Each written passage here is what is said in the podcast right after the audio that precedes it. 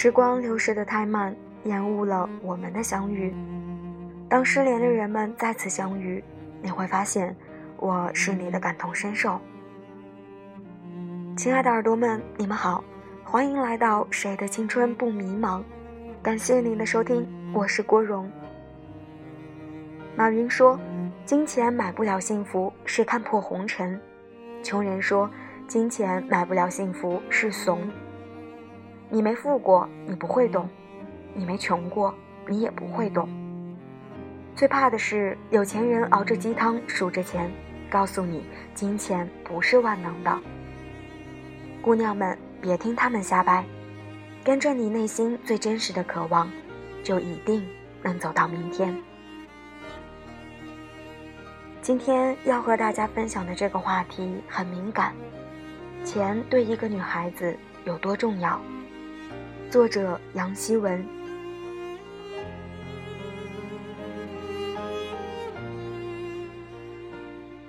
大学毕业后，我第一次真正意识到家庭的富有程度给不同人所带来的人生差距。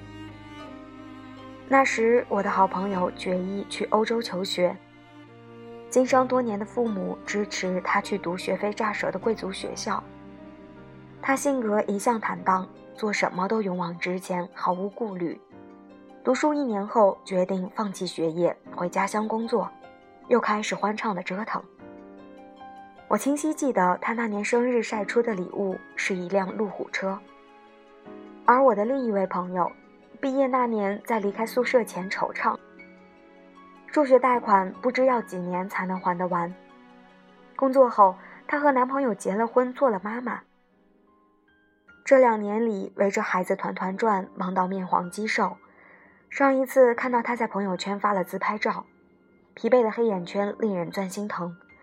那张照片下面这样写：“孩子的奶粉钱下个月还没着落。”至此，深深感受到人生的这份不公平。这两种人生令我真实的感触着金钱的功能。作为一个出生于普通家庭的姑娘，毕业后的这些年，我也一直在尝试用后天努力克服这先天的家庭差距。童年时，我做爸妈日日争吵的唯一观众，还没学会乘除法，就已经知道钱的重要性。妈妈那件每个冬天都穿出来的大衣，爸爸需要出门去上班的清晨五点整，还有我丢了一块钱就恨不得卧轨的自杀心情。这些都带着眼泪烙印在头脑中。我的情感世界一次次在妈妈歇斯底里的哭泣和地板上碎开的花瓶中支离破碎。小小的我那时便已认定，只有钱才能把这裂开的情感重新粘接在一起，很多很多的钱。长大后，我一度把自己封闭在孤独的世界里。不相信有任何什么能当做我的依靠，唯一认定了只有钱才能成为我的安全感。一心出国后，从落地第二天便拼命的找工作，几天后在认不全当地硬币的情况下就开始工作，再到每周打三份工，恨不得把每一分钟都换成钱。说来好笑，打工的那些年，自己竟然一度保有这样的习惯。每周发工资时，必定一个人坐在床上，就像是举行宗教般虔诚的仪式，安安静静的，把那些新新旧旧的钞票一张一张的数过去。我第一次觉得自己特别有钱的时候，是从一份做了两个月的兼职里攒到两千块，整整两千块纽币呀！我把那些钞票码平了铺在床上，我躺在他们旁边。一张张摸过去，眼睛闭上又睁开，生怕有哪一张就这样消失在眼前。那晚房间里静静的，我听见自己发神经的傻乐，然后又哭了。我听过那么多人说着钱不重要，我知道他们大概一眼看穿了我的庸俗、窘迫、恐惧以及更多。可是。一个人若没有真正经历过贫穷，又何以知晓金钱的重要？钱在我的生活里太重要了。在那温情稀疏的异国里，因为它的缺席，我走长长的夜路省掉公交车费；因为它的缺席，我算着电费忍着寒冷，不敢去买一个电暖气；因为它的缺席，我不敢去参加聚会，只能在家里吃泡面。可是人穷的时候，最痛苦的不是物质的匮乏，而是那些打量着你，仿若说着。怎么总看你穿这一件衣服啊的眼神，是那些犹豫着坐进你车里，你这车都这么破了还能开吗的神情，是那些你好几年不回国你不想家的声音，是那些你怎么什么都不懂哪儿也没去过呀的发问。你会发现，穷对一个人的生活产生了如此的约束，也竟然毫不留情地削弱了那份抬头挺胸活着的底气。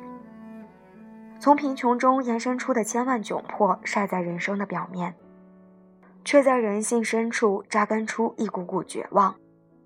这就是钱用扎着心的疼痛让我感受到的，它的重要。也不是没有机会得到些不沾汗水的金钱。几个在生命中一闪而过的男人们，他们佯装潇洒浪漫，在数个姑娘们的青春里走来走去。拿着钱来当感情的筹码，以为这筹码足够能让一个过苦日子的年轻女郎点了头。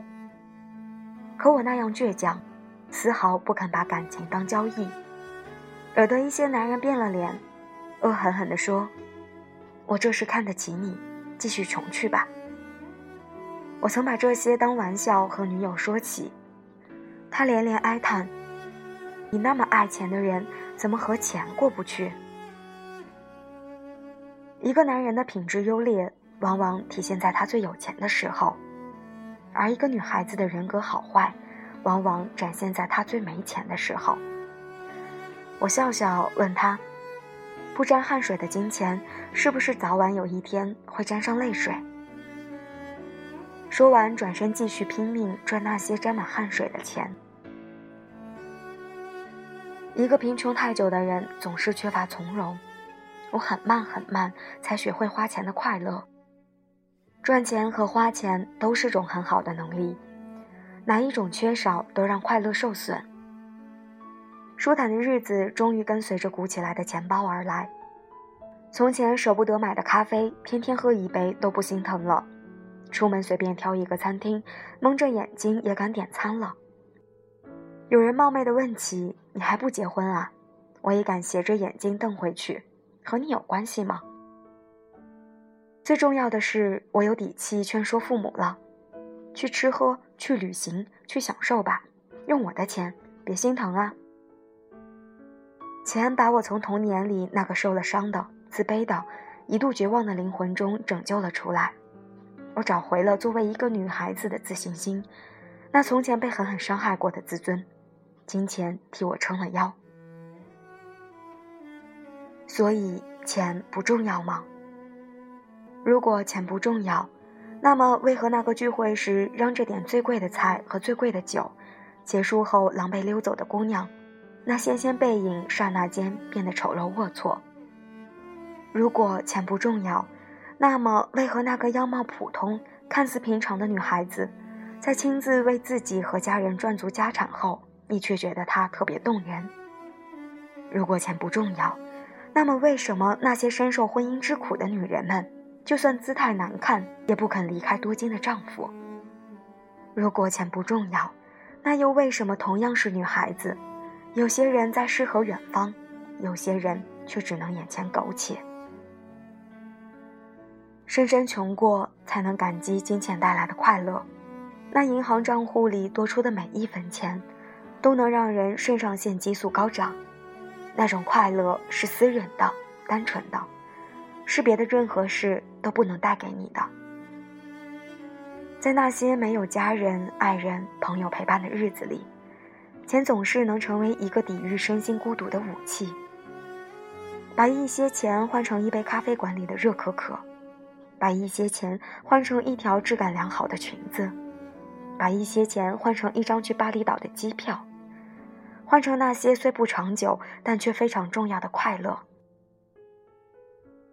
钱买不来所有的快乐，但钱能在你和快乐之间搭上一条桥梁，让你踏踏实实的走在上面，去迎接另一端的美好。这样的钱对一个女孩子不重要，所以我至今顽固的认为，钱不仅重要。钱还能解决生活中绝大数的问题。看看身边朋友或是自己所苦恼的问题，钱占有多大的比重？多少女孩子苦恼爸妈催婚，其实是因为自己的经济不独立，常年需要啃老。多少亲熟女还未过三十岁，就担惊受怕成为剩女，其实是因为自己只有青春做筹码。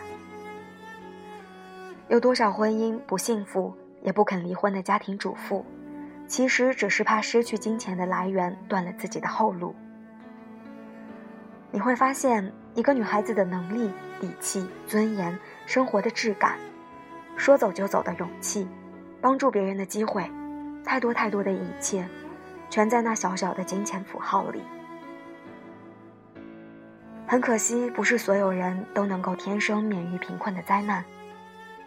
我至今还一直相信这人生的不公平，但也相信另一种道理：贫穷的出现是有征兆的，它从一个人的抱怨开始，进而在懒惰中蔓延，在异想天开中加重，最后铺天盖地的席卷而来，让你连反抗的力气都失去。可贫穷和病痛一样，亦有解药，那爬梯般的努力就是唯一脱离窘态的途径。也许有人说，这世上还有其他方式的解药，轻松也迅速。可贫穷，它小肚鸡肠，报复心重。一个女孩只有对金钱采用正当的方式，并确保其健康的用途，才能维持那份干净的财富。不然，那邪恶的贫穷有半点机会，会以更丑陋的样子卷土重来。今天早上，一个姑娘和我说。人生真他妈不公平！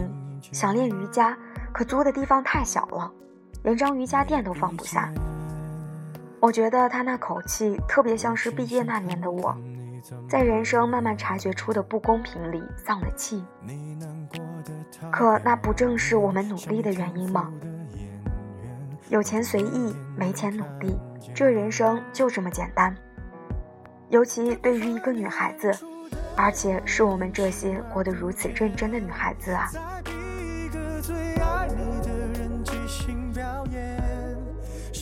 钱这个话题很敏感，也值得我们去深深的思考一下。今天的文章就和大家分享到这里，在评论区留下你的痕迹，告诉我你曾来过。还是那句话，陪伴就是无论你需不需要，我一直都在。晚安爱放下防备后的这些那些才是考验没意见你想怎样我都随便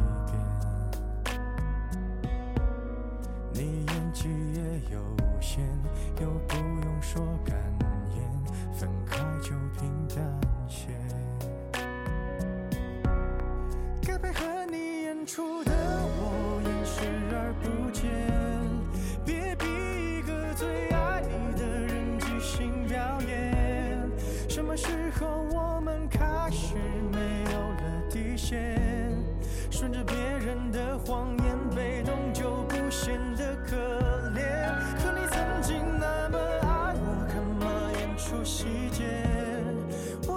成什么样子才能配合出演？原来当爱放下防备后的这些那些，都有个期限。其实台下的观众就我一个，其实我也看出你有点不舍，场景也习惯我们来回拉扯，还计较着什么？其实说分不开的也不见得，其实感情最怕的就是拖着，越演到中场戏越哭不出